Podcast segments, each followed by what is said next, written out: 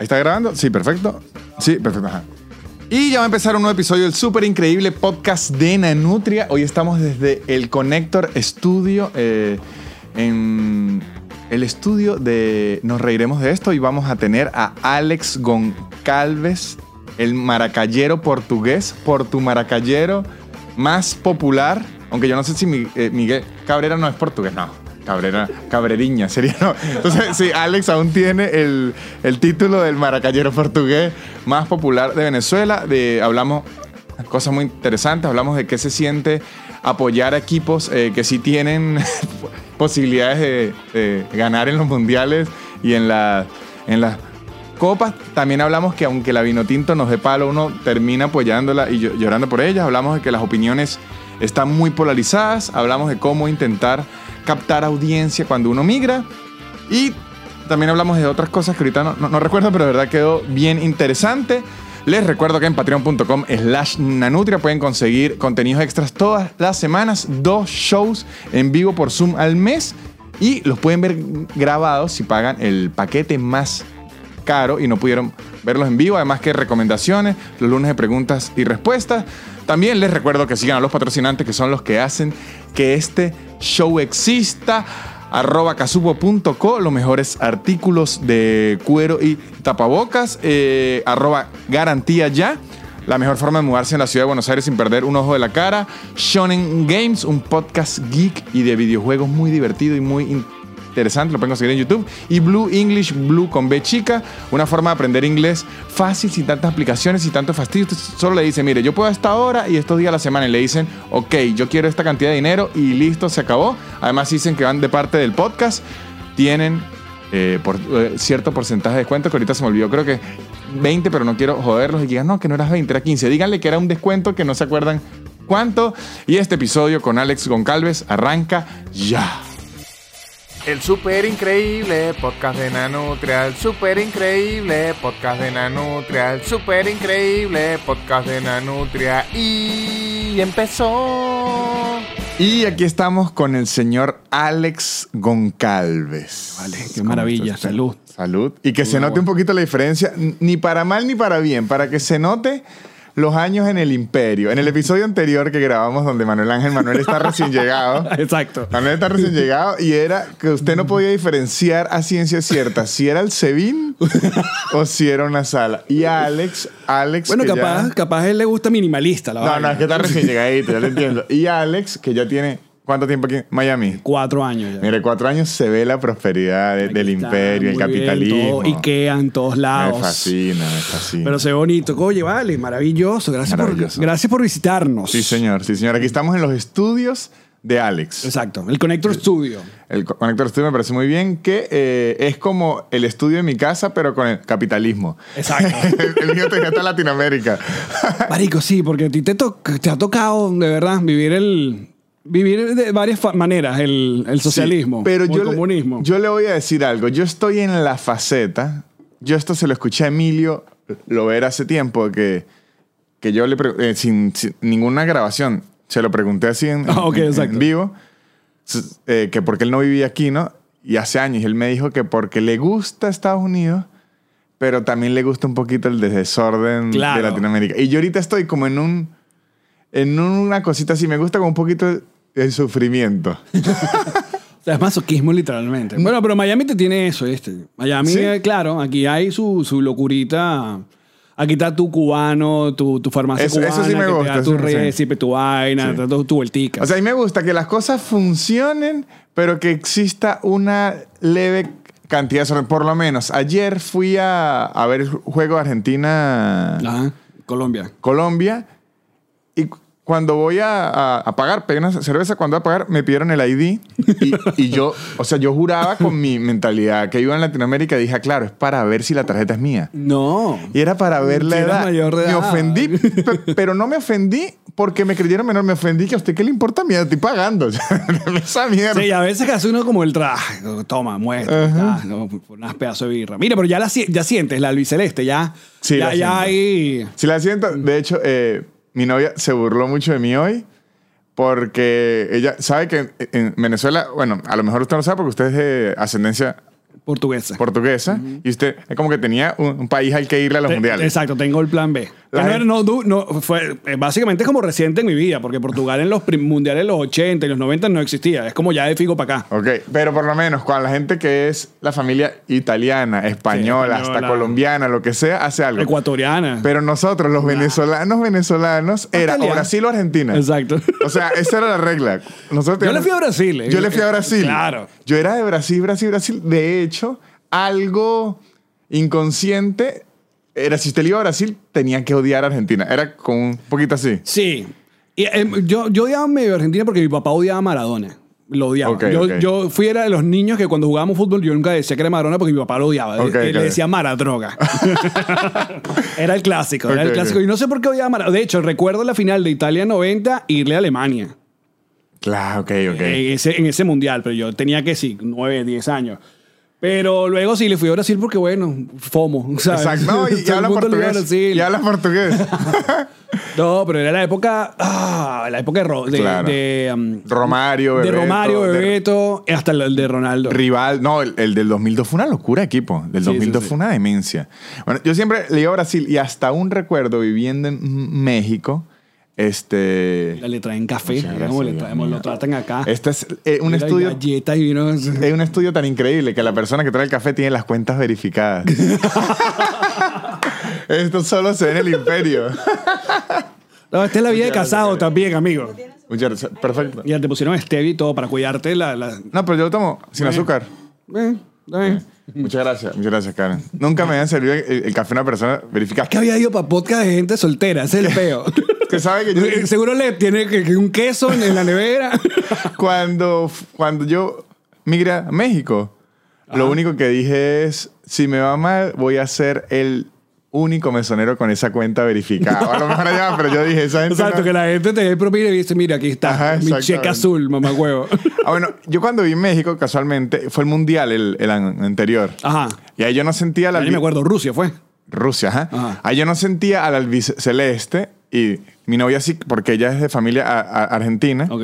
Y hasta yo me burlaba, ay, que perdieron, qué tal. Ahorita, muchachos, es imposible vivir en Argentina y que no se le meta por las venas. Imposible, Tú- ya, imposible. este, yo, yo sí, yo por ejemplo veo a, yo veo los videos de los, ay, ¿cómo se llaman estos chamos? Eh, Los imprescindibles, no, los indi- des- ah, indispensables, no.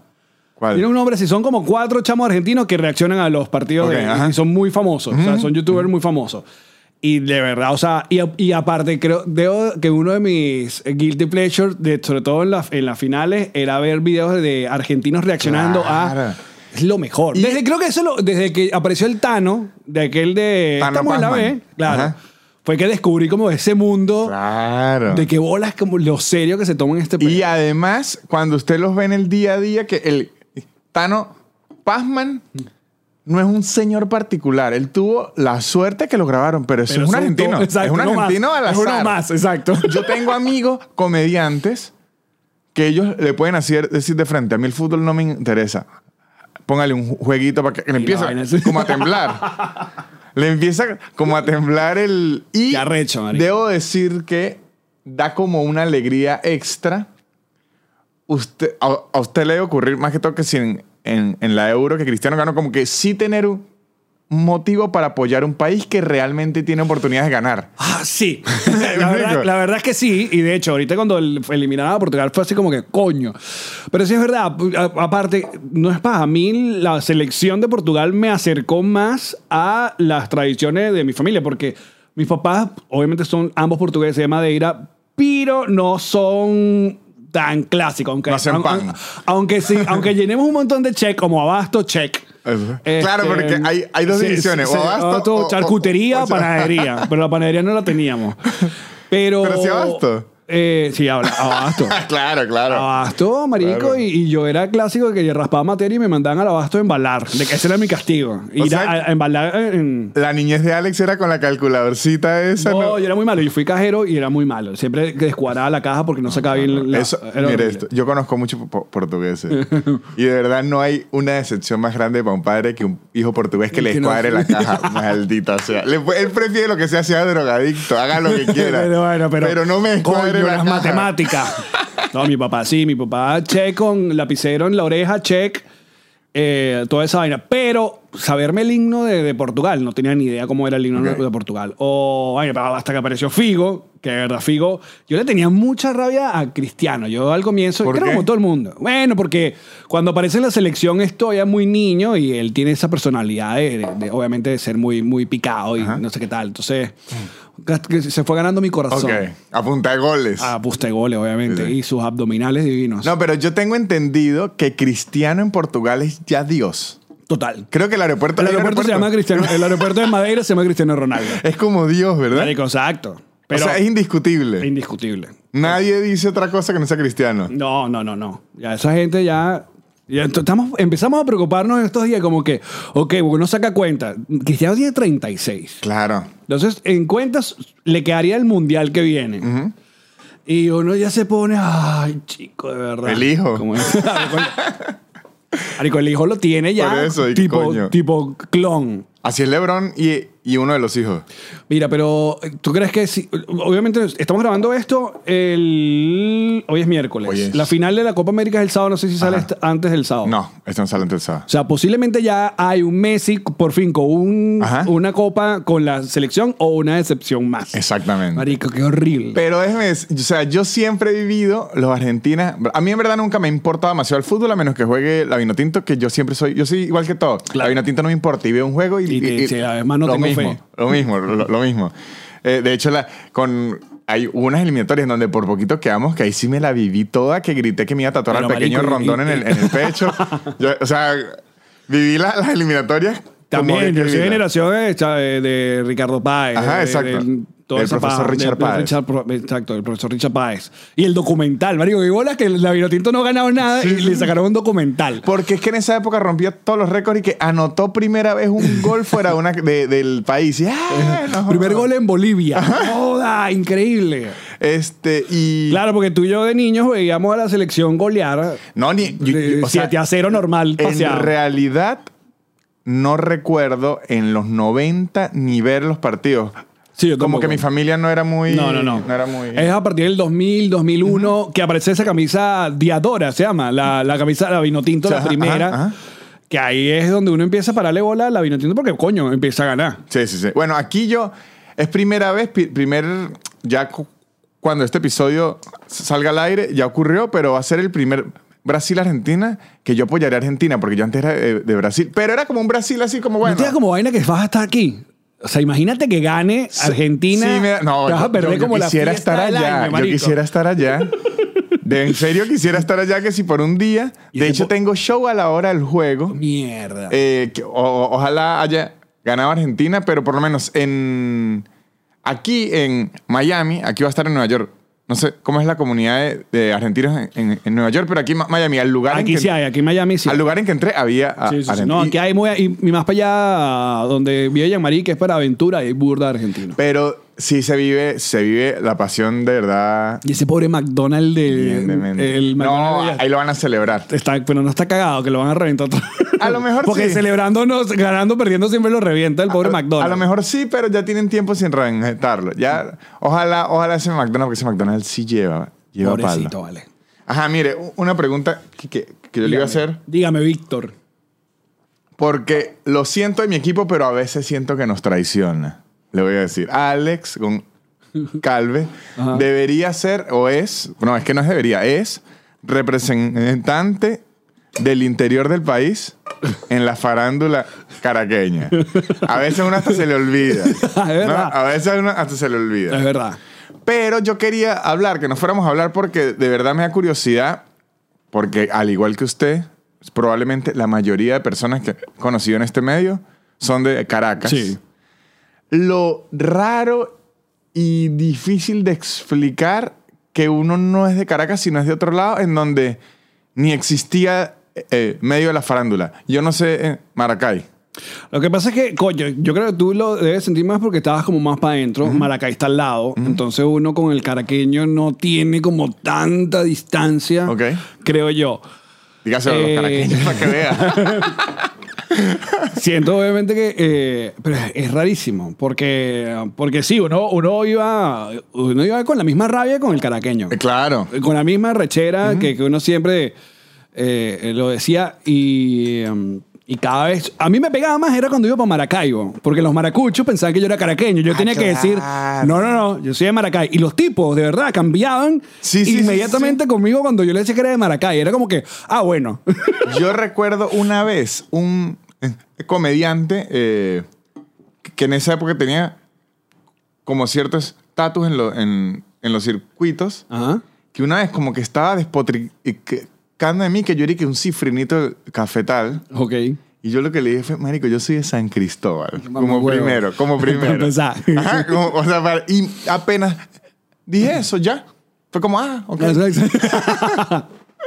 Pues sí, es una rechera ancestral que le tenemos a, lo- a los caraqueños, bueno, porque es un mamahuevos, ya ellos lo saben, no Pero pasa nada, no es- pasa nada. Eso ocurre en todos lados. En, aquí en, en Estados Unidos odian al neoyorquino, en Argentina odian al porteño a unos niveles. Yo, sí. yo de repente digo algo en, en que si en los podcasts que tengo con argentinos, digo, o en mis redes, o inclusive en este podcast, digo algo de los argentinos. Me dicen, eso no son los argentinos, no, son los malditos porteños, nosotros no somos así. De hecho, el... Los porteños son los de Buenos Aires. Sí, los porteños, son- pero los de la capital, porque está el- Exacto, el- el, Gran Buenos Aires, Ajá. ahí esos no son porteños. Es los de la capital, los de Cava. Exacto. Y, pero por lo menos, el argentino que en Venezuela nos llegó, el cliché, Ajá. el, ah, yo soy Dios, yo soy el mejor y todo, ese es el porteño. Ese no es el del resto. Marico, lo que pasa es que la gente no recuerda qué bola la cantidad de productores argentinos que hicieron la televisión de Venezuela. Claro. Que casi son todos. El de qué locura. O sea, Hugo Carregal, Ajá. para empezar. Carregal fue de. Primero en RCTV, hacía todo. Venía de, con Guillermo Fantástico González y luego se fue a Venevisión. Pero en Venevisión, eh, también los de que hacían los, todos los chéverísimos era Ceruti, Carlos Ceruti, también otro argentino. Bueno, Ricardo Peña, marico, era de Cervado Sensacional, otro argentino. O sea, había demasiado. El que hizo 12 corazones era argentino. Y a mí me hablaba por, por el, el- ¿Cómo se llama? El, el INEAR. Ajá. Y entonces, coño, yo en pleno programa, siendo un carajito con ese peo, esa gente toda que suban en 12 corazones, y él me daba indicaciones, y por eso eh, me decían en los primeros programas que yo hablaba argentino, porque aparte Ah, se me pegaba inmediato la- el, el tonito. Ajá. Y el venezolano le, le debemos mucho, chico, lo argentino. Sí, estamos bien Creo que por eso- por eso somos- Y la música, Es muchísimo. Todo. Pero por eso yo siempre he dicho, somos como primos, marico. No pasa Sí. con otros países en Latinoamérica. El mexicano Con el está cool colombiano. contigo, está cool, el, el mexicano está cool contigo, pero como que no te halla. Como No. que te, es como lejano. Yo- pero no es europeo. Yo ayer justo estaba hablando co- con un amigo y, y le definí eso. Lo que ocurre con el mexicano es... Es como nosotros lo tenemos en Instagram en Close Friend, pero él no a nosotros. Exacto. O sea, nosotros los sentimos más cercanos a ellos y Sí. ellos no, no tanto a nosotros. Pero entonces una vaina, a mí, me- a mí creo, y con todo respeto a mis amigos mexicanos, pero muchos de los mexicanos que se quejan que eh, los estadounidenses llaman a toda Latinoamérica México, muchas veces México a veces le hacen el resto para abajo. o es que la diferencia es que nosotros nos inyectamos cultura mexicana y ellos nos inyectaron cultura la- Nada. latina. Entonces uno siente al mexicano prácticamente suramericano. Y ellos, no, amigo. No. Entonces, No, ningún, ningún. yo me di cuenta de eso cuando fui Pero a se México. arrecha cuando le toca jugar la Copa Oro. Ahí que sí. es lo único. Que, ¿Cuál es tu? Exacto. Estados Unidos y Panamá. Ya. Pero yo también entendí que al igual que la India, al igual que Perú, al igual que China, Marico, México es milenario. O sea. Ah, no, de bolas. los- ellos no. ¿Sabes que las, nuestro libro de, historias son sencillos porque arrancan en 1800? o sea, uno va a estudiar historia arranca en El peo 1800. empieza exacto. Ajá, el 1700 O sea, por ahí. Llegó Colón en los 1400 y como que no pasó nada en estos como par de fueron 100 años ahí. 150 años que uno no sabe. Puro- pura pasó. violación, pura matadera de indio. Y después fue que, ah, mira. Exacto. Pero en México la historia comienza antes, marico, como el Hola. 1000, 1200. Sí, marico. O sea, entonces ellos, antes que ser sur- eh, hispanoamericanos, latinoamericanos, son mexicanos. O sea, ese es el, el primero. Son aztecas, son mexas. Y a nosotros nos tocó también un MTV inyectándonos de ambos lados, Exacto. huevón. Y a nosotros ignorados totalmente. Pero yo, el argentino, si es sentido, si es, jugamos, es, ambos nos tenemos en close friends. sí. Eso sí nos tenemos ambos en. Porque en- yo en siento que nuestro sentido del humor sí es muy parecido. Del venezolano al argentino? Es que se parecen primero muchas Porque somos muy muchas como palabras. Yo antes creía que nos asemejamos más en palabras al mexicano y después no. ¿Tenías miedo cuando te llegué, te tocó y quedarte en Argentina? O sea, no- Claro. no, no, pensabas que iba a ser el No, the eh, place. Yo con Argentina, el contacto que tenía era la música, tal. o sea, pero no conocía nada, nada, nada, nada. De hecho, es demasiada suerte cuando llegué, yo dije, ah, pero esto me gusta. ay, esto, o sea, fue como mucha suerte y ahorita estoy increíblemente a gusto y sí siento que hay como una conexión. Lo que es raro, que uno como venezolano no lo sabe, yo no sabía que éramos alegres. Sí. Nosotros somos alegres y el argentino es amargado. Entonces, somos una buena dupla porque estamos como, o sea, usted puede estar con un argentino y él está como, esta es una mierda y uno, ay, pero no, esta es mierda. O sea, es así, es el equipo. ya- Exacto. Pero es, yo antes no me visualizaba que el venezolano era op- optimista hasta que conocí a los sureños, los chilenos y los argentinos, digo, ah, no, pero esta gente se quiere morir. Y Pues se lo toman mucho en serio todo. no, no es que se lo tomen O, en que, o serio. creo que le pasan también cosas igual de terribles, pero se arrechan como... Exacto. No, ellos es Ya como... van a decir que nosotros no nos arrechamos, sí nos arrechamos también, pero luego tú dices, bueno, pero ¿qué tanto? Hay una parrilla donde A nosotros Víctor, creo que nos. Nuestra cultura es... Ay, bueno, vamos a echarle bolas. Es que, es, bueno, está vamos a echarle bolas. Allá es, ok, yo voy a hacer esto, pero me voy a quejar. Yo siempre he dicho que Francisco Miranda fue el que definió terriblemente el venezolano de un solo coñazo. O sea, ¿Qué dijo? bochinche. ¿Dijo O sea, bochinche? Claro, usted. Pero es que así somos. Cuando lo meten preso, le- eh, Bolívar cuando lo mete preso y básicamente como lo traiciona o él se siente traicionado, le dice, es que usted es puro bochinche, bochinche. claro. Y una fue ya, listo. Y le y dijimos obvio. Claro, pero yo sí, yo recuerdo que cuando visité primera vez a Argentina, fue como en el 2008 con una novia que tenía, y fui netamente de turismo, cuando recuerdo haber pasado por la plaza donde están las madres de, de la Plaza de Mayo. Que uno no tiene, yo no tenía ni idea de cómo era el peo, pero cuando empiezan a explicarme y me dicen, no, esto pasó no sé cuántos años, y veo que todavía hay gente ahí, y yo digo, "Ah, pues esta gente sí es dramática, o sea, y tal. Y Claro. luego, claro, me dan como par de coñazos y yo entiendo, ah, no, es que as- así es la cosa, ¿no? Y además, ¿sabe qué ocurrió allá? Como que Argentina tiene más registro de lo que le ocurrió. En Venezuela, como que uno no entiende. Que yo creo que el que chavismo el nos tiró el, el- Exacto, el, el- el Black in Men, el del- el Black in Men, Men in Black. El porque por lo menos si usted me pregunta, ellos tienen mucho registro de las madres de mayo, mucho registro de Videla, mucho registro de los... Pre a uno como que el, el chavismo dijo, la cuarta fue esto. Ajá. Y entonces después uno, que yo ni me acuerdo, es como flashes. Marico, es que los, en el podcast que uno tra- va hablando huevonada y nos dicen, bueno, obviamente somos como el podcast cuarentón porque pues, ambos tenemos 40 Ajá. años y el, el último episodio estaba recordando vainas como la recluta. Exacto. O sea, yo no viví la recluta, pero por ejemplo mis primos, o sea, gente ya que era mayor, sí tenía ese miedo de que existía. Y hay vainas que las- los chamos ahora no, no Marico, ni se enteran de qué pasaba. recuerdo de niño, póngale tres años, un, un recuerdo que- que tengo. Yo vivía en una urbanización como decir el Marqués o, Caricuao. Muchos Ah. edificios iguales, muchísimos. Ok, en San Cristóbal. Ajá, lo que llaman bloques. Ok, ¿cómo se llaman? Eh, los teques, se llaman los teques, pero en San Cristóbal. Ok. Y recuerdo ver los chamos, los adolescentes en esa época, corriendo y gritaban, llegó la recluta. Entonces gritaban y cualquier persona, los vecinos, les abrían para esconderse. Ajá. Marico, porque los agarraban y aparecían a los seis meses. A- al, al hermano, un amigo, lo agarraron Ajá. y, y era como que lo agarran a su familia, la llamaban y le decían, mire, su hijo está en recluta y usted no lo volvía a ver hasta dentro de seis meses. O si no, su papá tenía que agarrar Supuestamente tenías una que... carpeta Sí. para demostrar que, que tú eras sostén de hogar Era o, o... o tenía pie, pie, plano. Exacto. Pie plano. y los papás inventando de dónde saco esta mierda. Pero lo que sí recuerdo, porque yo de grande pregunté, porque yo, yo te manico, imagínese usted de niño viendo un puro bicho Claro, claro. corriendo. Me, me contaban que eh, ellos eran agarrar y después preguntar. O sea, usted podía ser un médico. Lo agarraban y lo montaban en. Sí, marico, era, era chimbísimo. Al día siguiente lo demostraban y usted igual salía rapado No, y con unos buenos coñazos que, que le habían dado y ya regresaba a su vida, pero igual lo rapaban. No, yo viví, y lo contaba también, eh, eh, una vaina que llamaban la ley de vagos y maleantes. Que no sé si fue en todo el país. Y ahí es que salió la banda, ¿no? Vagos y Vagos y maleantes, o sea, Posiblemente, sí, sí, sí, mira. sí.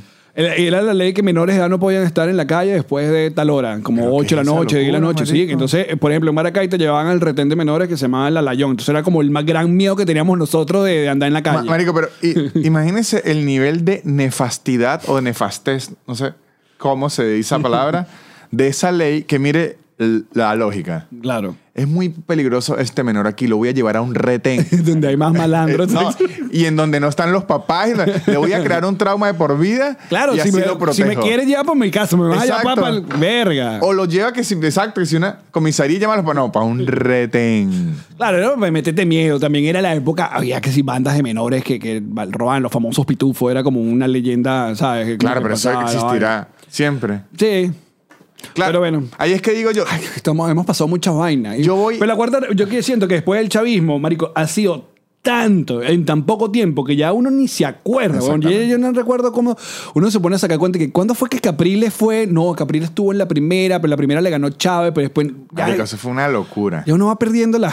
No, acuérdese- Porque ya, como ya la frase que yo digo que ya Venezuela, la frase debería ser ya que coño. Marico, a, a mí, a mí se me olvidó, yo no estoy está recordando, que Capriles, además de esto, güey, Capriles fue preso como dos años. Eh, no- siendo novio de Erika Esa- de la fue Vega. toda una locura. Y a mí se me había olvidado, y verdad que este tuchi fue preso. Marico, tú sabes que la primera vez que a mí me entrevista a Erika La Vega con Luis en La Mega fue creo el, el- el día siguiente que sueltan a Enrique Capriles. Ajá.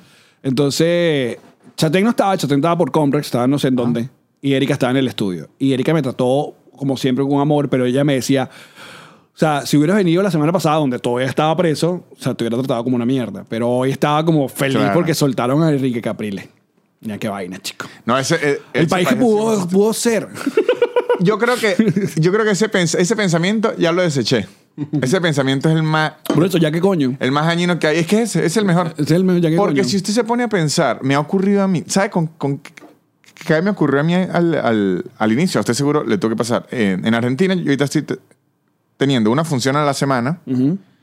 en un lugar, ahorita está más grande, pero en- en- antes de la pandemia era 60 personas. Un lugar a la semana, 60 ¿Tú solo? personas, sí. Brutal. Yo solo 60 personas, ahorita entran 130. Pero ahí, no, y ahorita que se cae la pandemia, 300. Para meter 350 los muchachos para que tuiteen. No, pero, Ajá, pero era, era, Story.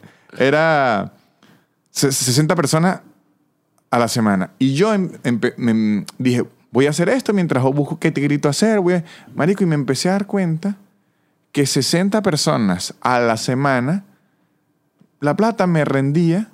Para me pagar para pagar mi alquiler, tal. Mi, mi novia eh, trabajaba ta- ta- también, ahí nos ayudábamos. Pero yo me entró como una rabia. Ya eso me lo quité. Pero yo decía, marico, qué bolas que yo en Venezuela llegué a tener. Viernes, sábado, domingo, agotado 200 personas. Trabajaba en, en oficina. Mataba tigre, show corporativo y había unos meses que decía, coño. y yo decía, aquí tengo un show a la Ya, semana. pero no tan lejos. Yo trabajaba en Televen, en, en la Mega. Y la Mega estábamos bien, Verónica y yo, a apagar la tele. Y luego hacía la gira de Nos reiremos de esto. Y también, no es que de Nos reiremos de esto, no, de la gira de Con todo respeto. Y si, si hubo, yo creo que para mí mi, mi mejor año fue entre 2013 y 2014, luego que cierran Chatén y vaina, obviamente, pero ahí ya llegó un momento que yo recuerdo estar en 2016 en Venezuela y tú decías, weón, es como volver a ser pobre otra vez y tú decías, pero si estaba ganando lo mismo, entonces qué ladilla. Es decir, eso fue una de las razones por la cual también uno, Eh, eh, esa fue, nos empobrecieron. esa fue la, la razón principal por la que yo me fui, porque dije, ya no me está sirviendo la popularidad en cuestión monetaria. Entonces, si ya no me sirve la popularidad, no me importa ir a un lugar en donde soy menos popular. O sea, Claro. esa fue mi... Pero aparte, tú estás ahorita en un, un, sweet, un sweet spot brutal, porque ahora ya te conoces referencias internas de, de la ciudad. Sí. Que no es lo mismo que cuando tú estás llegando, que uno tira como, ajá, Messi. No, no, no, Ah, no, no, no, no, no, no. Ya, ya tú tienes información interna, ya conoces cómo es el peo. O sea, ya, y ahí te- uno tiene más coño. ya tengo algo que a mí me fascina tener ahorita y que le recomiendo a todos los comediantes si al- alguna vez tienen la oportunidad. Usted ahorita me suelta en cualquier público que entienda esp- español y yo le hago show. Así.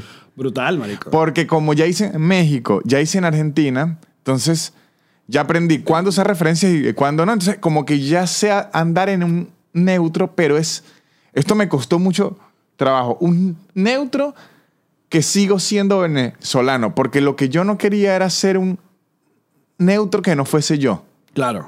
Entonces yo sigo siendo venezolano. Que se te agradece, porque Sigo qué siendo- ladilla, marico. Sigo siendo yo. O sea, a mí me gusta que me digan el, el venezolano. Así, porque no quisiera eh, perder como mi... es- mi identidad. Mi identidad, mi, mi esencia por transformarme. Y además, eh, sinceramente, desde que yo tuve esto, esto de la migración, yo era un tipo bien, ¿cómo le digo? Indolente.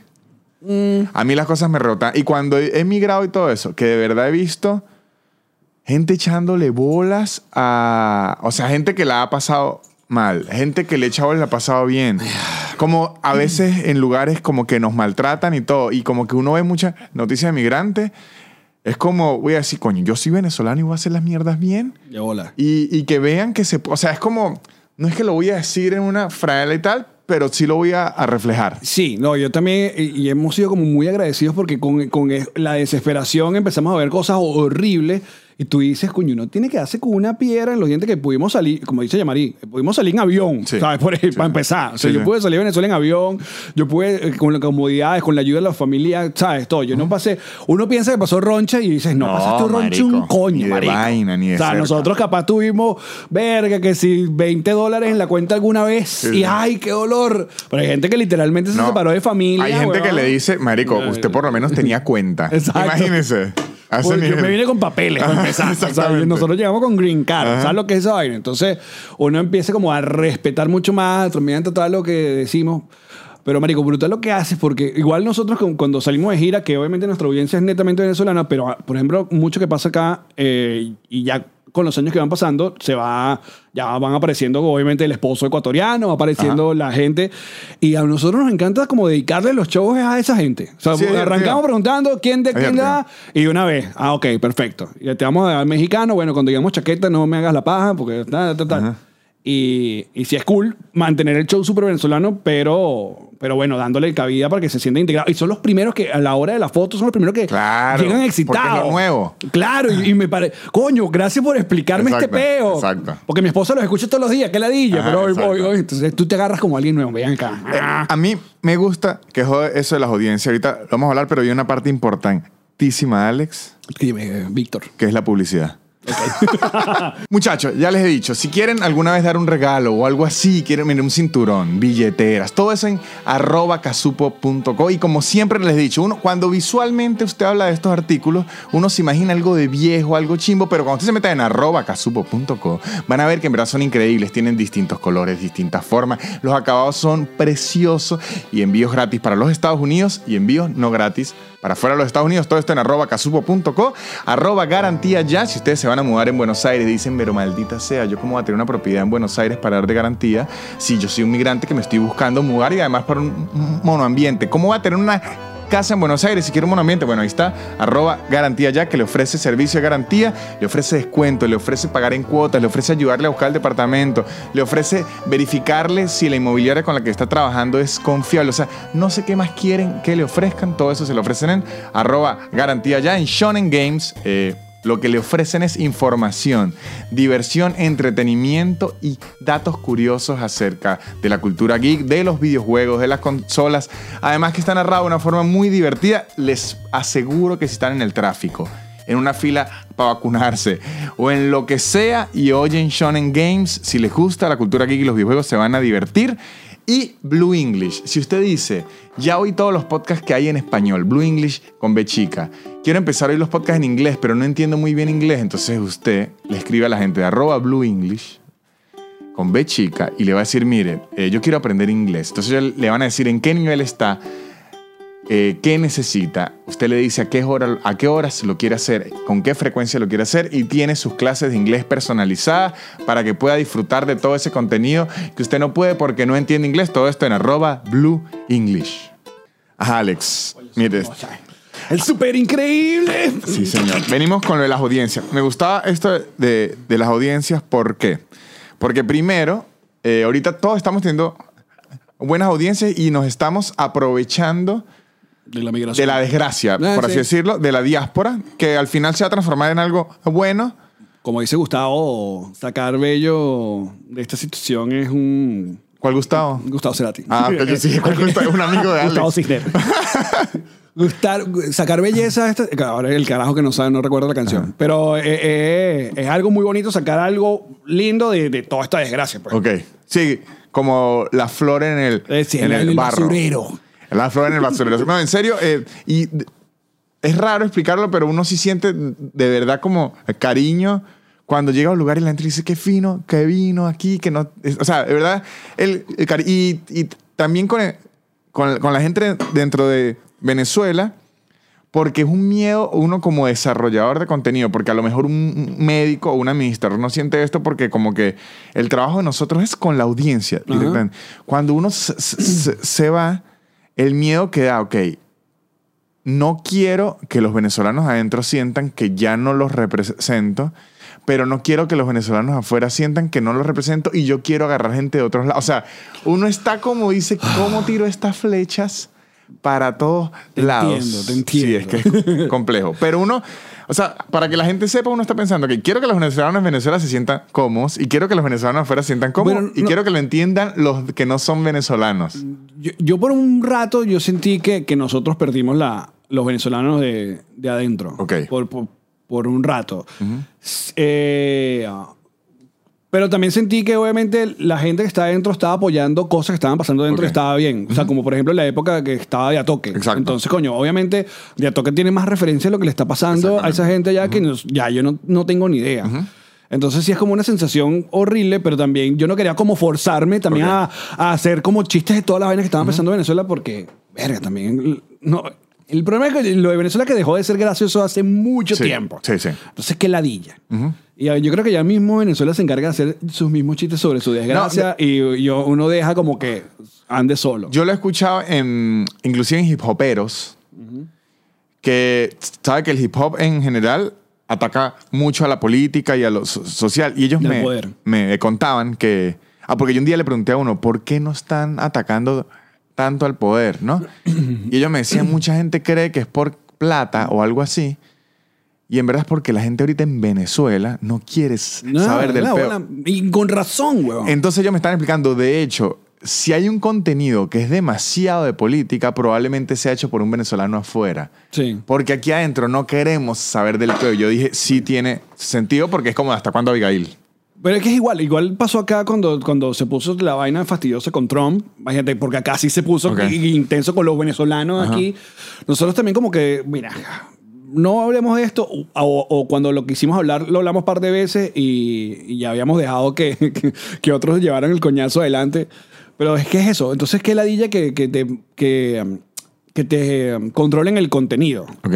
Entonces, porque también tú piensas la política, entonces no, porque no sigues, porque no le sigues tirando coñazo, porque no sigamos hablando Ah, sí, de esto. Y bueno, porque ya no quiero. Sí, sí, sí. Ya fue. Y ah, yo, yo, yo, me, can- yo me cansé mucho. Yo me cansé, de hecho, en la época de apagar la tele. En apagar la tele. Y creo que por ahí yo siempre hemos dicho que Verónica y yo tomo como un mini, mini divorcio eh, editorial. Ajá. Porque Verónica sí está y sigue entregada completamente al, al peo, sobre todo cuando pasaban las protestas del 2014. Ajá. ¿Te acuerdas? No sé si recuerdas que la Mega como que paró toda la programación y se dedicó fue a entrevistar líderes estudiantiles, Sí, sí, pa, pa, pa, pa. Marico, cuando pasan tres meses y obviamente todo se va enfriando y no va pasando nada, mi pensamiento es, coño, yo también quiero que esto cambie, pero mi papel acá es de ser un carajo que, entre, que viene a entretener y hablar de Sí. las bandas y hablar de, de- de joda y de música. Es mi... Pero Verónica sí quería como que no, que sí. Cuando la Mega dijo, tenemos que volver a la vaina, ahí hubo como un mini cortocircuito. Pero fue la única vez que en Apagar la Tele tuvimos como ese... Claro, ese porque es que cada quien está en sintonías según los momentos. Yo yo he tenido esas, ya tengo hace tiempo. Ahorita yo con la política estoy. que ¿Qué es política? Ahí me dicen y que... y Pero que- ella sí está graciosa. Ella no está graciosa. Ella está ¿Ah? medio graciosa. Sí, Alberto es pero es que marico. ¿sabe, ¿Sabe qué me ocurre? o, o soy yo que lo veo de lejos. No, no, sí está, sí es gracioso, sí puede ser lo que sea, pero mire, uno, yo trabajé 10 años en el Chigüire Bipolar. Claro, marico. Entonces, primero, yo hice, a mí me fascina el humor político, de hecho me fascina y creo que es de los que se me hace más sencillo. Entonces, pero hice 10 años humor político, entonces, cuando ocurre algo, yo ya digo, ay, esto ya ocurrió, como... No, o sea, hasta con Trump, porque al final los políticos son la misma mierda, De todo, bola. y siempre son como las mismas... que es como la misma fórmula, entonces dice, ok, se equivocó al decir algo. Entonces, y me da risita y tal, pero digo, yo ya sé para dónde va el chiste, para dónde todo eso. Y hice tanto, tanto, tanto que quedé como desgastado por un tiempo. Y la diferencia particular, eh, por lo menos de Argentina a, a Venezuela con la eh, política, que Argentina no está tan polarizado. O sea, sí está, pero no como Venezuela. Claro. Entonces, eh, la audiencia sí es mixta. Entonces tú te puedes joder público, audiencia por meterse Y con... yo, no, y yo no lo pienso porque voy a dejar que me digan, porque así es la, la gente dice, ay, está apoyando a los homosexuales porque no quiere perder gente. No. porque siento que tienen que ser apoyados porque, co- coño, lo estamos viendo. Pero Somos aliados. con los temas de política, lo que pienso es yo es, coño, yo quiero es que la gente se divierta cuando vea mi contenido. Esta opinión no es tan realmente fuerte. No me voy a hablar de esto por subirme a la ola para que alguien diga, y además no soy de ahí. Es como que veo mucho contra. Y además, en la migración, he escuchado a muchos extranjeros opinar unas burradas de Venezuela que digo, yo no quiero ser este tipo. Eh, buen punto. Lo he ese, escuchado opinar total. unas cosas, marico, que digo, claro, yo no quiero ser este tipo. Por ejemplo, a mí en lo político, lo- yo, yo ahora creo que estoy más pendiente de lo que pasa en México y Argentina, pero pues es por mi timeline. Claro, Porque es la se movió. Yo estoy enteradísimo de AMLO, De AMLO pero completamente. Sí, yo sé a todo el Partido Verde, Sí, sí, sé todo, todo lo que está pasando. Bueno, porque sigo a Chumel, sigo a Ajá. la de Fernández y toda la vaina. Y, y, lo, y sé más de lo que está pasando en Venezuela. Es, es muy raro. Y en Argentina también como que uno está muy pendiente. Pero fíjate lo que pasó, por ejemplo, a mí lo que me leía de lo político es cuando se, se te acaba el... O sea, se nota demasiado cuando se afincan en una vaina y luego se les acaba y no lo dejan, no lo dejan ir. Aquí pasó, por ejemplo, en los late night, todo el mundo se dividió y muchos se pusieron, obviamente, contra Trump enteramente. Uno de ellos, Colbert. Ok. Colbert fue como... Ah, pero es que el anti-Trump desde siempre. Totalmente. Pero claro, entonces otros decidieron como no. Fallon decidió no, no me voy a meter en este peo. Conan creo que Ah. fue el que... Pero entonces, ¿qué pasa? Que se acaba Trump y marico, es como que se les acabó el contenido. De hecho, entonces tú ves como que siguen hablando de cualquier... Esperan que Exacto. Trump siga haciendo cualquier vaina. Y es que como que, verga, qué chimbo que dependas nada más de, Bueno. de lo que te Porque obviamente con un Trump, marico, el rating fue brutal y vamos a darle, vamos a darle. En, en Argentina fue medio así, ya está cambiando con Macri. Ajá. Que Macri era muy personaje. Claro. Entonces le daban, le daban, le daban. Entonces cuando apenas ganó Alberto, la gente, ay, y Macri, la gente, no, no sé, yo no sé dónde está ya. Sigue aún así, pero ya Alberto está haciendo como sus propios errores, entonces ya está mutando. ¿Y qué, qué piensas tú de, de esa gente? ¿Tú quieres conversar o tú quieres invitar o de repente conoces a alguien nuevo, alguien que no conoce, no está en tu radar y coño, yo lo quiero traer para mi podcast, quiero conversar con él y de inmediato, marico, nuestro, nuestra tropa aparece y dice, es que ese pana es comunista, es que ese pana le gusta a la izquierda, es que ese pana no sé qué vaina, no deberían... Y yo, mierda, O sea, man". a, mí, a mí no me ocurre tanto. Debe ser que su público es más, es más, es más radical. A mí no me ocurre ta- tanto, pero lo que sí hago es que si yo sé, o sea, de verdad yo tengo como a mi audiencia, al menos yo creo, Ajá. medida. Yo Ok. tengo a mi gente, a, a mi jauría la tengo medida. Entonces, por lo menos, si yo sé que alguien tiene unas opiniones en particular, si yo lo quiero, lo respeto, y siento que alguien tiene unas opiniones en particular que a la jauría no le va a gustar, ni se las... Ni la se las tocas por ahí, exacto. Y le digo, no, marico, por aquí no se vaya porque es que esa jauría se va a desenfrenar. Claro. Y lo, porque al final lo que quiero es que el invitado la pase bien. Yo sé que Total, está con hola. un pique, "Man, joda, maldito. Y que la gente se divierta. Bueno, marico, pues es que, bueno, que pasen cada vaina. Nosotros tuvimos, fue en Chile, nos llevaron como a, a una radio y conocimos a esta comediante Valdebenito, se llama ella. Eh, y tripeamos tanto con ella que la dijimos, ven y graban con nosotros. Y el, el episodio fue increíble. Pero con los meses, la vaina, el peo en Chile, la gente empezó. Es como si fuéramos responsables de, de lo No. que hace el, el invitado. O ahorita está muy de moda un carajo en México que está en todos los podcasts, Diego. Ah, Ras- Ajá, sí, sí. o sea, que es este pana sí. todo que Comunista. debate y vaina. Anticapitalista y no sé Sí, qué tal. sí. Pero el tipo ha estado, coño, en los podcasts que yo veo, Ajá. ha estado con Richo Farrell, está con todo eso y me parece un tipo brillante. Entonces, de hecho, tiramos así como la, el anzuelo de si lo invitamos y el tipo nos contestó y todo. Pero de inmediato me pasan videos de que no lo invite Claro, porque, pero, verga, marico. pero sabe que eso yo lo entiendo porque es la consecuencia de lo que nos ocurrió en, en- en Venezuela, que nos, nos polarizamos y es una dictadura. O sea, En la dictadura no hay medias tintas. No. A nosotros se nos olvidaron los grises y luego uno sale al mundo y dice, claro, hay gente gris, hay gente que puede ser mi amiga, hay gente que puede ser simpática y sencillamente pensar diferente y ya. Exacto. ¿Sabes con qué me ocurre mucho? Que yo siento, a lo mejor me estoy equivocando, que navego bien esas, esas aguas con mi público eh, eh, conservador. Ok. O sea, yo estoy se- seguro que a mí me ve mucha gente antiaborto, me ve pro vida, como sea, me ve mucha gente como muy de derecha, muy todo eso. ¿Y qué hago yo? Me voy a poner a pelear con ellos todo el tiempo, ¿no? Si ellos disfrutan mi contenido y todo eso, fino, o sea, no Claro. estar yo como de... El, el asunto es cuando uno ya personalmente toma posiciones y tú sabes, bueno, esto me va a costar, y- pero yo lo voy a decir. Claro, no, y yo las digo, O te, te autocensuras. no, si algo tengo yo desde niño, a mí no me tiembla el pulso para tener mis opiniones fu- fuertes. No, para muchas para el cosas. sexo. Para freír tajadas. Para freír tajadas, freír no jodas. freír tajadas. No, pero digo, a mí no me da vergüenza tener opiniones. Sinceramente no. Bueno, marico, sería chimbísimo. Lo que yo sí sé es cuando yo digo, ok, ¿sabe qué?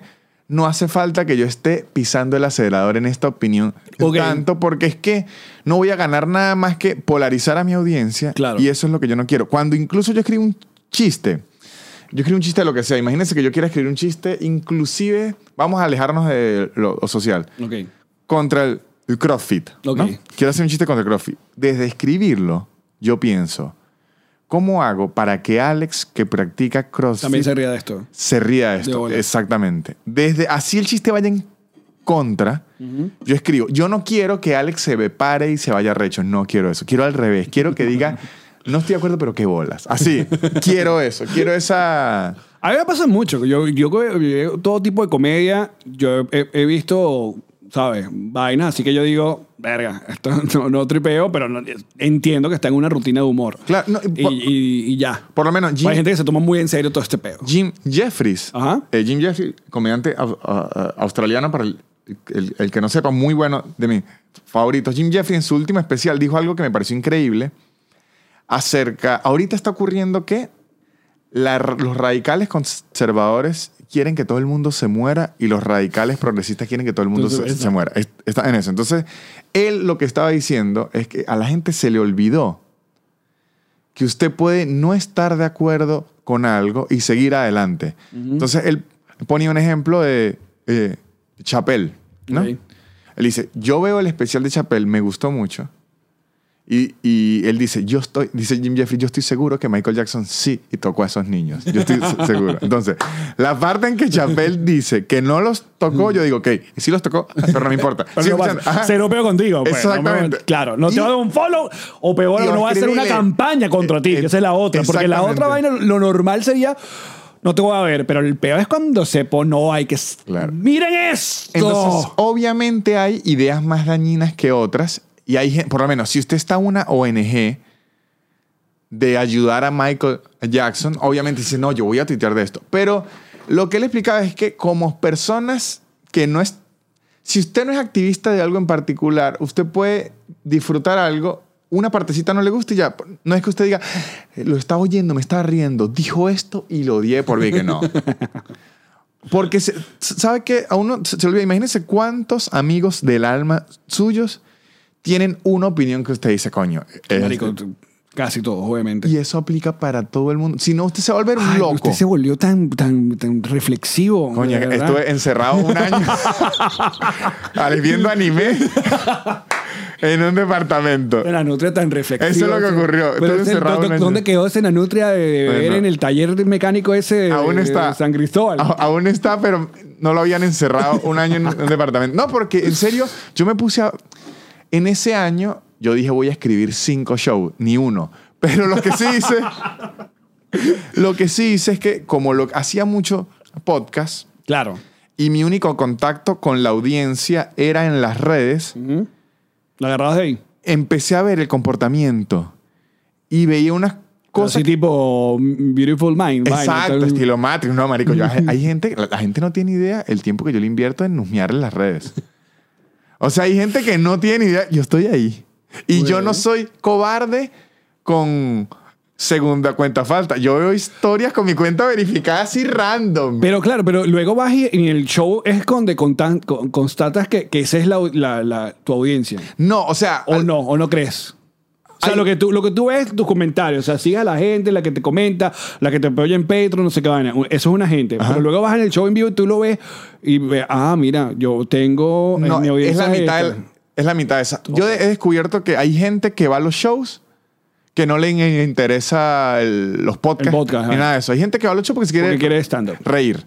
Y hay gente más introvertida del que le gustan los podcasts y Patreon que no le gusta mucho ir a los shows. Es como es muy introvertido. Dice, Sí. "Coño, me voy a meter con mucha gente. Claro, lo que pasa es que tú, si estás haciendo stand-up aparte del, del podcast, nosotros básicamente presentamos el podcast y la Exacto. gente del podcast quiere ir a vernos. Es el, eh, ahí donde estamos ahorita. Nosotros, en, a ver, nuestra idea también de, de volver a salir y, y sobre todo darle, girar a Estados Unidos para, coño, entrompar más a los, los Estados Unidos, eh, yo les dije a de aquí hagamos podcast, pero vayamos probando contenido nuevo para el año que viene hacer un show nuevo de stand-up. O sea, que es algo que a mí me ha costado muchísimo. O sea, yo básicamente escribí una vaina en 2014 y lo he ido, o sea, hay chistes que los fui reformando y han mutado como un Transformer. Llevo un chiste como Transformer. ¿Tienes algún chiste así? eh? Uf. Tengo, tengo ideas como que las... De hecho, en Macho Beta, Ajá. el show se llama Macho Beta y el concepto de Macho Beta es por un chiste que yo habré probado como en el 2013. Qué bello es. No entró, pero a mí me fascinaba el concepto. Ok. Y cuando me puse a probar, a probar, a probar, a probar, a probar, a probar, de repente me dije, creo que ya estoy en el nivel para volverle a dar a esta idea. Y ahí empezó a, a salir. Así, así creo que tengo muchas ideas. Además que, marico, me imagino que lo pueden hacer lo, hasta, hasta los músicos. Que usted diga con más experiencia, coño, si yo agarro una ideita que tenía de antes Pero de y bolas, la transformo weón. ahorita es un palazo. Como Taylor Swift, que está regrabando Exacto. su disco otra vez. Exactamente. Seguramente eso va a sonar mucho mejor que cuando lo grabó con esa gente. Y no considero que alguien del público, a menos que sea muy ladilla, eso lo escuché ya. qué horror que este chiste sea mejor que antes. O sea, no creo que alguien se vaya a quejar. Qué asco este chiste que está mucho mejor. sabes, el gran debate siempre entre los estandoperos del peo de matar rutina y hacer nuevo o quedarte con un acto por el resto de la vida. Bueno, yo soy pro matar, ok. pero por que a mí, o sea, como Por un esfuerzo propio, por, por, por Eh, darte el látigo tú mismo de y- hacer una vaina nueva. y que me divierte. Ok. O sea, a mí me divierte tener La- chistes nuevos. Digo, claro. uy, coño, sí. por lo menos ahorita con Macho Beta, la razón principal por la que lo grabé y lo maté, porque yo ya tenía chistes nuevos que cuando hacía Macho Beta decía, uy, pero si escu-" en mi mente era, si escucharan los nuevos que tengo. O sea, ¿sí entiendes? Como- y le tenía mucho cariño a los viejos. Entonces, como que no me decía, son mis hijos. claro. Entonces, mi solución es, voy a inmortalizarlos en video y empiezo a tratar a mis hijos. mis Nosotros hijos. lo que hicimos fue inmortalizarlos en el libro. Perfecto, claro. Yo le dije, aparte nos llegó la pandemia, nunca gra- grabamos un show en Chile que no es que está súper pro, pero no estábamos como orgullosos. O sea, era clásico que hicimos dos funciones y grabas la que no te fue tan Ajá, bien, que la, ese- esa mierda. Entonces, cuando vino la propuesta del libro, que co- yo decía, bueno, pero solo contar la historia del podcast es como que that. Entonces dije, pero no, hagamos. Sería de pinga hacer, es reescribir la, la rutina y ahí está. Perfecto. La matamos. Entonces, aparte que muy poca gente lo, de, de nuestro team, de nuestro mundillo lo, lo ha hecho. Entonces, como algo novedoso. Y a mí siempre me parece interesante. Yo no soy de leer, les voy a hacer cero, no, no les vengo aquí a mentir, menos en mi propio podcast. Además, que no creo que la gente ya lo sabe. Exacto. Ya lo sabe. Ya me han oído hablar, ya saben que no soy de leer. Este, pero siento, nunca he escrito un libro, pero siento que a la hora de usted escribir un libro con toda revisión y todo, suelta daticos que a lo mejor así esté hablando, no los va a decir porque lo hice se le van. totalmente, totalmente. Fue como, o sea, reescribirla. pr- Primero, Jean-Marie, cuando la escribió, la escribió literal. Y yo la revisé y le dije, no, pendeja, esto ahora la gente lo está leyendo, no lo está escuchando. Entonces ponía que sí, sonito, no. Póngalo, o sea, dele contexto a la gente y tal. Yo, por eso, tripié mucho este proyecto de como reescribirla, porque la. la- la- bueno, aparte, yo también recordé de dónde estaba. ¿no? O sea, era como recién casado, bla, bla, eso bla, está bueno. toda esa paja. Exacto, y contarlo en, en el libro. Eh, Pero también me gusta el concepto de lo físico, marico. Entonces, tener, eh, Claro, en un- cuanto a libro- merch, a una Y vaina. un librito siempre sirve de adorno. Y, ah, ah, marico, la portada nuestra, pá- pásamelo ahí. Usted lo pone en una mesita. Decidimos no ponernos en que en la portada. O sea, dijimos una Claro. vaina que sea llamativa, Claro, amarilla. usted esto lo pone, accede a la mesa y mete la coba. Total. Ah, Es más, si, si, si usted no conoce inclusive, nos reiremos de esto. No, nada. Usted Aparte, lo tú ve. dices el libro del podcast estendo. Ah, esto es para aprender. Claro, exacto. No, no. Usted, una- este es un clickbait. aquí usted dice, o claro, si, si usted no sabe, dice, "No, a esta persona le gustó mucho. O sea, algo, algo, Hola. algo trae. Exacto. Y además que el libro tiene ese pedito del avión, de coño en la cola, De- siempre sí, un peo. Sí, eso, eso es lo que estábamos buscando. Marico, pero yo ahorita estoy obsesionado. No sé si se ha visto. ah, Me acabo de comprar ayer una guitarra. Porque, primero, bueno, yo, yo, yo fui rockero en mis tiempos de muchacho. Pero. No, usted se nota que, que- Que o sea, si yo le digo ahorita a. Alex, si yo le digo ahorita a Alex, Alex, No, banda nos rechazó. le mato su podcast, pero le doy la misma versión en la música y hace así, mire, tajata. No, yo quiero, yo quiero, por ejemplo, el del show que viene, yo quiero meterle música. O sea, quiero hacer canciones. ok. Marico, tú, lo, tú, tú, tú estuviste un ratico ahí con, Sí. cuando hacías con, Marico, yo, yo soy peor que usted. con mi querido Porque al- Cachicamo, con Casper. Porque por lo que veo, usted sí tiene talento musical. Yo soy fan de la comedia musical. De hecho, yo quisiera escribir un musical. Marico, sí, aparte.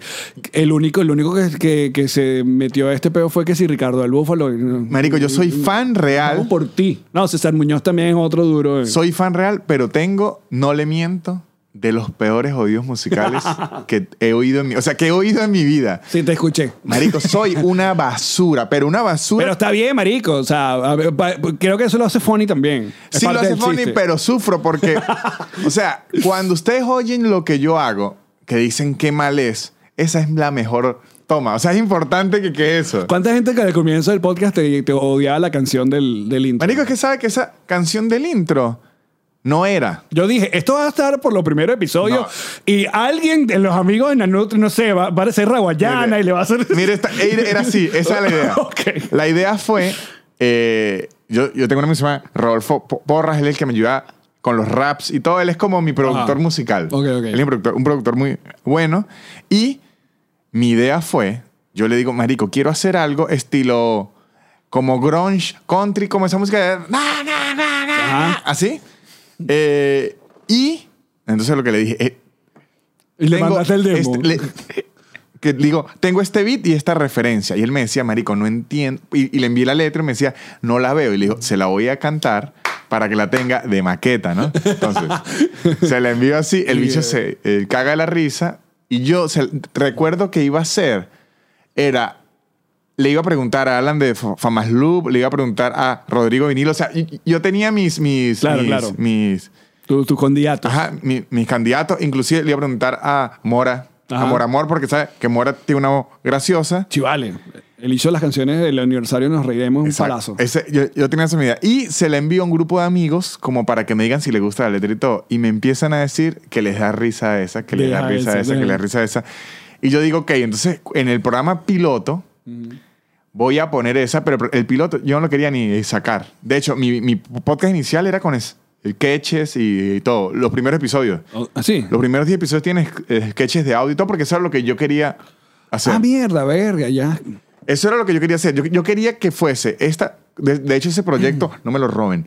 Eh, eh, ese proyecto lo quiero hacer a futuro que sea un podcast. Que esta conversación, si algo va para un sketch, corte el sketch y, y vuelve. Ese sería Pero mi. Esta gente se te adelantó, lo de Manuel Ángel y vaina. No, no, no. Es que no quiero que Me sea. pareces loco. Quiero que sea un Qué buena idea. podcast. Ok, ya entendí, entendí. Un Que, podcast. que en medio de la conversación, pum, paya, una vaina. Si la conversación lo da. Ok. Si no lo dan, no. Entonces, yo sa- saco al piloto, lo muestro y me empieza a escribir, me gustó la canción, me gustó la canción, me gustó la canción. Y yo dije, ay, voy a dejar esa mierda así. Porque al inicio yo no sabía que el podcast me iba a representar algo. Y después quedó esa vaina, marico. Y hay gente que la detesta y hay gente que me dice, si quita la canción no vuelvo a oír esto en mi vida. Ajá. Mira, pero tu comedia musical favorita. Mi comedia musical o tu favorita- comediante que use música. Hay muchos que en verdad la amo. Por lo menos soy muy fan de Fly of the Concords. Ok. Muy fan. Soy muy fan de... eh, muy flan. Soy muy fan de Tim Minchins. Ese no sé quién es. Seguro lo ha visto. Es un inglés. eh, seguro Lo ha visto. Ok, ok. Se- se lo pone- un, inglés, pero él es inglés. Es director de orquesta, ha hecho música para bueno. películas. Y marico, y sus canciones son increíbles. Soy fan de Bo Burham. Me gusta mucho. Me gusta. Es que mucha co- comedia musical. Lo que no me gusta es. Lo que pasa con la comedia musical, igual que la improvisación. Es muy buena cuando es buena. Sí, pero pero, cuando cuando, es está en la mitad es. Ay. Pero cuando es buena, es buenísima. Yo amé, por ejemplo, el, el- el- el último de Adam Sandler. No, marico, ese es como de mis especiales favoritos en el mundo. El- el- de verdad. Sí. Increíble. Yo, yo lo amé, y aparte porque todas las canciones... Hasta lloré. Eh, Hola, marica, la canción de Chris Farley es para morir. Hasta lloré. Y, um, y nada, yo estaba como tripeando como eso. Yo dije, marico, yo toco guitarra, pero ahorita como que voy a meterme en el peo. Y aparte, Yamari sí canta, weón. Yamari canta muy bien. Es que es actriz. La, Claro. La mayoría de actrices. Entonces dije, bueno, esto puede ser un buen twist para el año que viene y, y lo estamos haciendo. a mí eso sí me arrechera por mi discapacidad. La gente talentosa. Sí, no, o sea, no, la gente ta- talentosa que lo esconde y uno se entera de repente, me da una rechera. O sea, muchacho, yo lo único que tengo en la vida que Dios me dio fue carisma. y tu cuerpo. Y eso es lo que yo utilizo, no joda. Me agarro de mi carisma y lo utilizo. Yo de repente veo a alguien, ah, no, yo también sé tocar piano. Y toca increíble. Y que, Pero mamá huevo. ¿por qué no lo usan todos? O sea, si yo tocara piano, yo andaría con un piano aquí mientras Alex me habla. Exacto. el piano para, el piano el podcast Le haría piano a todo. Y de repente uno se... entra- a- Andreina Borges Ajá. Canta también arrechísimo. Y no lo usa. Y me- es que me da pena. Y yo, me da pena a mí. me tendría que dar pena a mí. No, me da rechera la gente que tiene un, un- un talento y, lo- y con la música ocurre siempre. Aunque una vez un amigo me explicó que lo que ocurre mucho con la música, la gente me lo dirá, es que cuando usted tiene el sueño de ser músico y no lo logra, termina odiándola. Entonces usted puede ver a alguien de 40 años que es un guitarrista increíble y no quiere volver ni a ver una guitarra. No sé, yo creo que también depende de, de- de la, de los chances que, que- que te dieron, porque también, marico, puede ser tener mucha idea, pero si eres malo, yo, yo estuve muy claro que mi banda era una mierda de, temprano y listo, pues dejé, dejé así. Y me dediqué a lo otro, lo que sabía hacer, que era animar y, y ser locutor.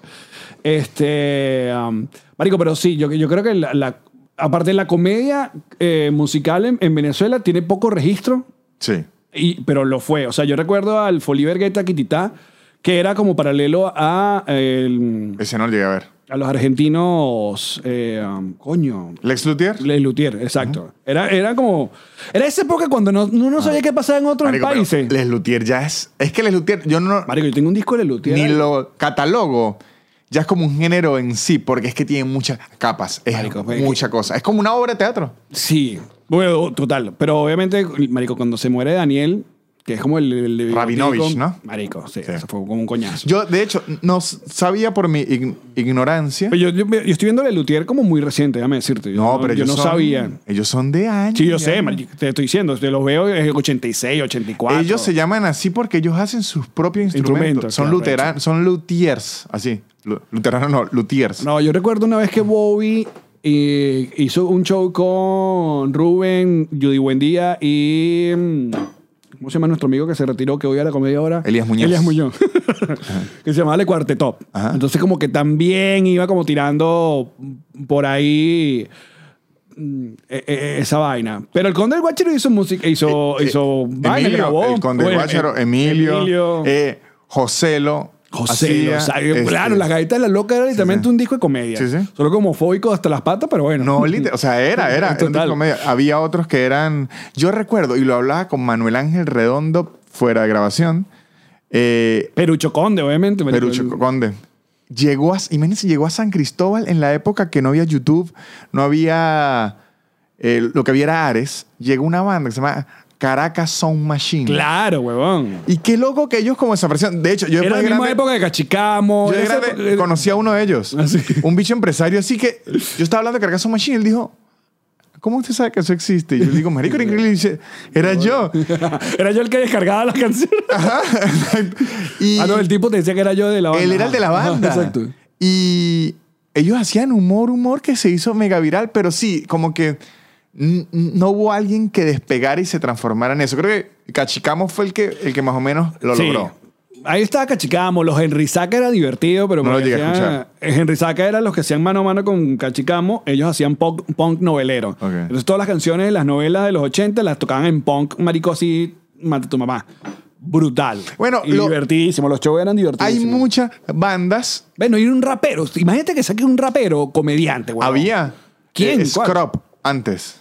Pero no fue, no. No, eh, a- ahorita- No, de, de los nuestros, digo yo. Claro, Scrub. Scrub, sí. Pero en sus canciones más de joven. Ahorita ya es un rapero normal. Ok. Pero en sus ca- canciones más de. Cuando era adolescente, que Ajá. si 15, 16, era hip hop más de humor. Mucho más. Bueno, De joda, los amigos invisibles en sus inicios De bola. eran humor. Total, weón. Eran Tenía, humor. tenía esa vaina. Porque Cheo tiene mucho ese peo, eso, de todos los que hemos nombrado, Cheo los ama. Y Cheo fue el que metía esos, es- esas voces grabadas de, de programas de televisión, de. José, lo del Conde, la vaina, los metía en los discos. Eso a mí me parecía divertido. Pero yo siento que, eh, a- quitando a Emilio, lo que pasa es que Emilio, Emilio, yo digo que no cuenta porque es como los jugadores en FIFA que tiene todos los stats. Entonces, Emilio es imitador. Exacto. Emilio es tanto Tiene 99 todos. sí, sí. Entonces, Emilio es como la Barbie. Entonces no cuenta. Sí, no, no juega, no Ajá. juega. Emilio no juega porque tiene todos los stats. No, entonces alguien que haga malabares, seguro Emilio hacía malabares. Entonces él, él no cuenta. Es como nuestro. ¿Cómo se llama el de pelo? Steve Martin. Emilio es como nuestro Steve Martin, Total. que tiene todos los stats. De bolas. Y el conde que también tiene Porque todo. Steve Martin, weón, el banjo, weón, tiene una banda. Marico, el el- banjo. Conde tiene un disco de boleros real. Sí, sí, sí, yo sé. O sea, el Conde es músico. y no, y sacó un disco de fados, marico, en música portuguesa. Es que él canta recho. Sí, Canta también es astuto. Él sabe que tiene una, una, una y met- se presentaba en todos los centros portugueses y vendía los Claro. discos. Y eh, Pero ve, en, en nuestra, en, nuestra, en nuestra camada, eso es lo que dice, como que nadie tuvo las bolas. Ahorita Ricardo Búfalo, creo que grabó, sí, grabó que un yo disco. conozca, que yo conozca, po- po- po- probablemente haya, haya mucha gente más, dijo, quiero ser comediante músico, no músico comediante. E- Eso, siento que en Venezuela hay mucho música con comedia, pero no hay tanta comedia con con, música. música. Hay mucha gente de pistas, mucha gente que le cambia la letra a las c- canciones, pero alguien, a- a- hasta ahorita Claro, Ricardo. parodias. Vaina. yo, re- yo recuerdo Cusco, Cusco Show, que era un estandopero de Puerto La Cruz, que ahora está- vive en Islandia, imagínate tú, hacían los, todos los, eh, las parodias de las canciones de reggaetón. Eh, ah, la misma Dani Barranco cuando se hace popular es por una canción de joda, el Exacto. juego mío. Pero- el juego Pero ella quería ser cantante. músico, que ahorita, Exacto. ahorita lo es por eso. Es como que agarran ese camino para irse hacia la música. Creo que Ricardo del Bú- Búfalo es el único que se ha quedado apegado a, aunque a veces parece más como sacerdote, pero, pero él es el que se ha quedado pegado más hacia lo de la música. Pero sí siento que hace falta ese empujón, que alguien diga quiero ser comediante pero músico. Yo creo que a la, nuestra camada le hace falta como dejar cosas más tangibles que más allá del show en YouTube o algo así. Sí. Primero porque, bueno, que creo que todos los, todos los estandoperos venezolanos, todos los comediantes, comediantas, comediantes, eh, como que la realidad de que nunca vamos a estar en Netflix es como un coñazo. O sea, es como que gente, li- literal, gente que está dentro de Netflix diciendo no les interesa. O sea, es como que, ok. Entonces, si, si ya esa vaina, si yo no ves, no ves llegar a una Erika de la Vega, por ejemplo, que es- tenemos el conocimiento que grabó el show, que se lo presentó y le- a ella le dicen que no. Marico, si no graban a un George Exacto, George. que mete exacto. más gente en países que misma gente de los, Total. los exacto. países. Entonces tú dices, coño, pero se queda, o eso, en, en tu canal de YouTube, es es que en nuestro rango quedó muy raro. Aparte que nos separaron a todos. Por eso es que uno, yo veo con envidia sana el movimiento de podcast y estando pero de México. Porque Ok. están todos juntos, marico. Porque Claro. están todos juntos y viven de su país. Tú le dices a un carajo, mira, que si vas a hacer show en Estados Unidos y que no, no tengo planes, no me interesa, o sea, no sé. Claro, pero bueno, yo que he estado metido en circuitos así, ellos lo ven a uno al revés. Porque uno de repente lo ve increíble y que... Verga, de verdad yo- se presentó en Barcelona. Yo digo, pero, marico, uno dice llena Guadalajara. Y él me dice, claro, pero usted llena Barcelona. Y ahí sí, pero no importa Guadalajara. Así pero mire Guadalajara, lleno. Y que marico, pero tú, mira, Yo, yo también sí siento. Es que yo creo que el- la, por decir nueva camada, porque ya no es nueva camada, toda esta camada que nació que si el 2008 en, ade- en adelante, digamos, como, somos como el Cifri Rock. post-Rochela, Exacto. digamos, Poscierre RCTV. Todo lo porrochera, yo le tengo dos críticas grandes. Ajá, ¿cuáles son? La número uno, y esto es para que lo oigan todos los que quieren ser comediantes y los comediantes aprendiendo. Ya estoy harto que quieran ser famosos y cool y no graciosos. O sea, me explico. Quieren ser todos comediantes ratica que en, en la foto le escriban qué bello, qué divino.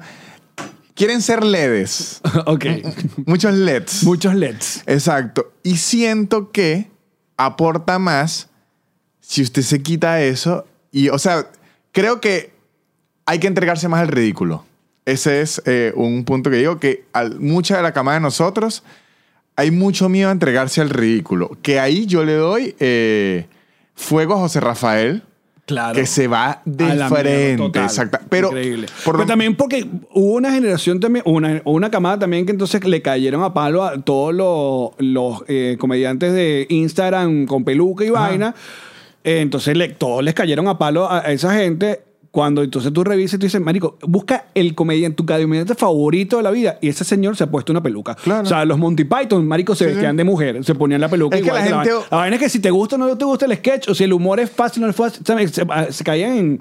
La gente caía, incluyéndonos, caíamos también en unas discusiones. Marico, y al final era envidia. Exacto. Al final era, envidia. Marco Música tiene más de 5 millones de seguidores y yo no. Esa es la es realidad. y digan lo que digan, eso es una. Ay, pero ese realidad. humor, ese humor. Sí. ah, Yo, yo, yo ya le digo las his- historias a Marco. En vez de criticar el humor, coño, mira, asientos de cuero en ese carro. Tengo años sin ver unos buenos asientos de cuero. coño, le está yendo bien. Ya, ya, yo le veo la cocina coño, isla, pueden caminar tres personas. Ya, ya- mi envidia es, de, no de humor, sino de casas. Claro. Pero yo creo, mira, más allá la, de la migración y todo el pego y el chavismo que nos oyó, eh, es que al separarnos se acabaron estos shows, hubo muchos shows juntos al comienzo. Está, existía Mi País, Tu País, el que seas tú con, con Rey, Ale y Verónica. Malas ideas, ideas, ajá. exacto. O sea, es como que e- esa juntadera o, o, Manu- ah, o andaba también José y estaba Nacho con él, ¿sabes? Andábamos juntos. Ahora todo el mundo anda como que solo. Primero porque es como más rentable y entendemos que, Sí. marico, vamos a, necesitamos el dinero, Ajá. básicamente. Ajá. Entonces se hace rentable. Yo que divido la vaina en dos, yo saco la cuenta y digo, verga, lo que se mete un leto, lo que se mete, ¿sabes? Eh, el, el resto con una persona, siendo un solo persona, un, un solo show. No es que estoy, estoy velándole el dinero a, Eso es lo que a hace Alex. Muchachos, se acaba de decir que era portugués. Y Alex ve la plata de Yamari y dice, uh, ¡Ay, no le pagues! Nada más. Yamari, tú de verdad necesitas esa no, plata no, este mes. ahora estás gastando nada más en vegetales.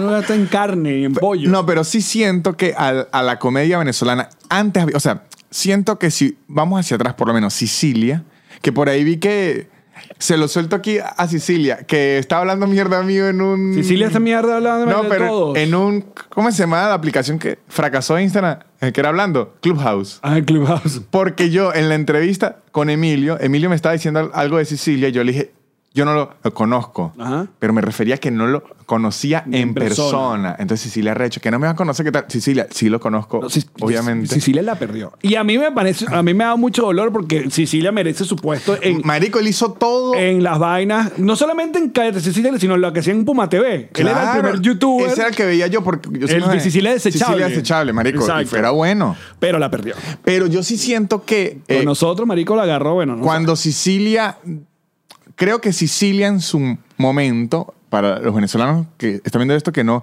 vieron lo que hace Sicilia, Estamos hablando de 89. Sicilia hizo cualquier vaina, todo, todo. O sea, hizo. Entrevistó a Emilio Lovera guindado un arnés en la torre de la previsora de Caracas. Eso para, para empezar cuando, cuando le dan, porque Cállate Sicilia tiene dos etapas. Esa en Fue los el primer, 80. el primer, o al menos el más reconocido, Late Show de Venezuela en los 80. Claro, él fue el que llegó y vio Letterman y dijo, yo quiero hacer esta vaina Ajá. cuando nadie sabía que era un late night. Entonces, inclusive RCTV tampoco sabía que era un late night y por eso, bueno, sus contactos de ser escritor de Radio Rochela le dan ese chance y tal. Cuando, y lo cancelan. Cuando, revi- cuando aparece ni tan tarde, la televisión venezolana tenía ese, ¿cómo se llama? Ese mm, horario muerto. Ajá. O sea, eran novela, noticiero y ya. Ajá. Entonces RCTV reactiva Cállate Sicilia, que es mi etapa menos favorita. Pero luego se va para Puma TV y hace esta vaina que se llama Sicilia Desechable, donde literalmente hacía un programa que lo editaba minutos antes de salir al aire. pero era bueno. Una vaina que nunca habíamos visto. Ajá, Estamos- ajá. Y, y entonces conect- De repente él tripió un día a poner un video de una gente que cómo dobla camisa. Ajá. y eso es lo que era el programa. Sí, sí. Y ya. Y se hacía sus propias presentaciones, su propio bump. Creo que él era bien experimental, creo que logró hacer. Marico, me contaron una vez, porque yo la llegué a ver, que hizo este la, la hora más cara de la televisión venezolana. Y era que entró a su, a su late show Ajá. y no hizo nada por el programa. Y lo que decía era lo que le está costando esto a RCTV. O sea, si el bicho hizo. Coño, eso no lo sé. Ahí Pero yo sé que él, sabes que él fue productor de Intentar de por un tiempo, Sí. un rato. Entonces yo recuerdo un episodio que fue muy, muy loco, que era con Kiko Batista. ¿Te acuerdas de Kiko Batista? Claro, sí, sí. Pero antes de a los, a como en la vaina Buenas noches, lo que hacían ellos, estamos hablando años, años antes. Entonces el, el programa, iban, él era un invitado más y decidieron que el programa se iba a ir por otra parte y entonces ah, llegó Kiko con una pistola y agarra a Erika La Vega y la mantiene secuestrada detrás del, del sofá. Todo el programa es ese peo y no hacen entrevista. Qué bueno, O sea, como que ese peo de... Y Kiko, pero no, estoy cansado de ti, chatén, de tu chiste, pero ya. Y entonces todo ese peo, ese fue el programa, marico. Está bueno. Marico, Entonces yo, yo siento que eso, inclusive, ni tan tarde yo lo amaba. Claro, pero el, el chamo de ahora perdió esa referencia primero porque no solamente el O sea, medio perdió la importancia, sino porque el- también el, el chavismo la perdió tiene, la, la pero de afuera. Entonces, ¿sabe qué, qué me ocurre a mí? Que lo he escuchado mucho. Que, que a mí me ha servido mucho. Aquí volvemos a la reflexión. Adelante. Aquí volvemos a la gusta reflexión. la nutria reflexiva. A veces uno cree, al venezolano no le gusta eso. Al venezolano no le gusta eso, ¿no? Uno cree eso, ¿no? Y después usted dice, claro, pero yo soy venezolano y a mí me gusta. Exacto. Entonces, ¿qué significa esto? Que hay otras, por estadística, hay otras personas de Venezuela también que les gusta esto. Y además, hay otras personas de otros países que también les guste esto, lo que quiere decir que si yo hago este contenido bien hecho y lo sé mostrar, porque esa es la clave, hay que hacerlo bien y saberlo mostrar, puedo tener esa audiencia. El problema está cuando usted quiere hacer algo muy experimental y que le vaya igu- igual de bien, al menos al inicio, que a lo que no es tan experimental y está hiper pop. Y ahí usted dice, bueno, elija una o la, o sea, De bola. pero sí siento que desde el 2010 hacia acá le falta mucho experimental a Venezuela. Creo que el único que lo actualmente lo mantiene bien empujado es José Rafael, que al menos yo recuerde. Sí, en el, el peo de bloguear y la vaina. eh, aparte de que José también es como cómico nato, pues. Exacto. El peo de él no es solamente comediante, es cómico. Que es otra de las discusiones que también uno puede tener. Sí. Pero yo creo que lo que quedó fue el, el patio de Twitter donde uno va va reconociendo como gente, como que, ajá, Ajá. Esta gente. Y gente El que- patio Twitter o ahora el basural, porque coño es su madre, cómo están ladillas. Mi favorita ahorita, mi favorita ahorita es, es Candy Guaraco. Y Candy Eh, está es escribiendo con nosotros. Es. Está, está escribiendo Mañanita y está escribiendo, escribiendo Si TV y tal. Pero me parece increíble. que- aparte, tú sabes esa gente que en medio de no tener luz, de no tener gasolina Ajá. y vaina, puedas sacarte un chiste Sí, sí, tan sí, genial. Tú dices, ok, marico. Ahí van. Ahorita mi favorito, ¿quién le va a decir yo quién es? Bueno, este team, eh, hay que ponerle ojo a ese team de Neisser y, Y ya sí. y Yassi. Sí, sí, sí. sí. Creo que ahí, Están buenos. si alguien le, le mete más, un- o sea, lo profesionaliza o lo mejora un poco más la calidad, un palazo. No, ve, mire, eso es... Y así, así normal ya es un palazo. No, pero mire, aquí va... Eso es lo que nos enseñó la Venezuela petrolera y paternalista. Que se- ellos mismos lo hagan. Como que falta que alguien le meta, no joda, que lleven coñazo y lo hagan. Es verdad, Y que no razón. hace falta que alguien le meta una mano. No. Nadie. Que le meta una mano ellos mismos. Pero sí, ahí puede haber un buen dúo. Este... Me sorprendió mucho. Y Eh, Loncho, y Loncho Ellos son querido. buenísimos. El, el abominable podcast me hace reír. que Claro, jode. es mi, es mi, es mi eh, podcast underground Me hace- favorito. Además que yo me creía que era que mi habilidad era poder hacer una hora de podcast de hablando de cualquier huevonada. no, y eso lo logran demasiado. Marico, es que si vamos a hablar acerca de los triaxiales del Corsa y son un marico y tiene una historia Creo cuando que- yo compré un triaxial, marico, Creo que ese podcast obviamente lo que tienen eh, en contra es que están separados, porque si Sí. gente estuviera juntito. no, Y hablando de juntito, lle- llegó, llegó la compañera del otro podcast que vamos a grabar. pero yo ahorita ya para cerrar, pero yo que conozco a esos dos es mejor que estén as- así separados, marico, porque a ellos le teníamos apodo los monstruos. Así. Usted los junta y no pueden ni grabar. Se van a emborrachar, se va a caer esa mierda y no van a grabar ni nada. Este, yo creo que aquí, ya con el aviso de Conan, concluir. podemos Eh, sí. concluir. Este, muchas Mira, gracias. bello, ¿no, chico? Gracias por invitarme. Muchas gracias, Me encanta Alex. tu estudio. Muchas gracias por invitarlo a su casa. Así que- por invi- Alex y que pueda estar en su Porque podcast, así, sí, pero en pero su casa. ir para pronto para Buenos Aires, papadito, y visitarte. Muchas gracias, muchachos. Espero que les haya pasado bien. Muchas gracias al señor Alex. Estamos hablando, Alex. Bueno, muchachos, y esto ha sido todo el podcast con Alex Goncalves. Creo que quedó muy divertido. Se habló aquí de cualquier. Me fascina cuando los podcasts se pueden así. Yo tenía uno, unos temas a tratar aquí. Ni uno se trató, pero me fascinan porque la conversación se siente más natural. Espero que lo hayan disfrutado. Les recuerdo que en patreon.com slash nanutria pueden disfrutar de contenido exclusivo todas las semanas, lunes de preguntas y respuestas, recomendaciones y dos shows en vivo por Zoom. Además que les suelto muchos regalitos por ahí. También les recuerdo que sigan a los patrocinantes arroba casupo.co, los mejores artículos de cuero y tapabocas, arroba garantía ya, la mejor forma de mudarse en la ciudad de Buenos Aires, Shonen Games, un podcast de la cultura geek y entretenimiento muy divertido, y arroba Blue English con B chica, la mejor forma de aprender inglés en su tiempo, en su espacio y cuando quieran. Esto ha sido todo. Swill the bill, y'all. La élite. Barrera. Shit. Su, su, su, su, super increíble. Pop, pop, pop, pop, podcast de Nanutria. Su, su, su, su, super increíble. Pop, pop, pop, pop, podcast de Nanutria. Es casi una hora llena de locura y un acento gocho que es una dulzura. El perro siempre jodiendo la grabación y él soltando pura desinformación. Su, su, su, su, super increíble. Pop, pop, pop, podcast de Nanutria. Su, su, su, su, super increíble.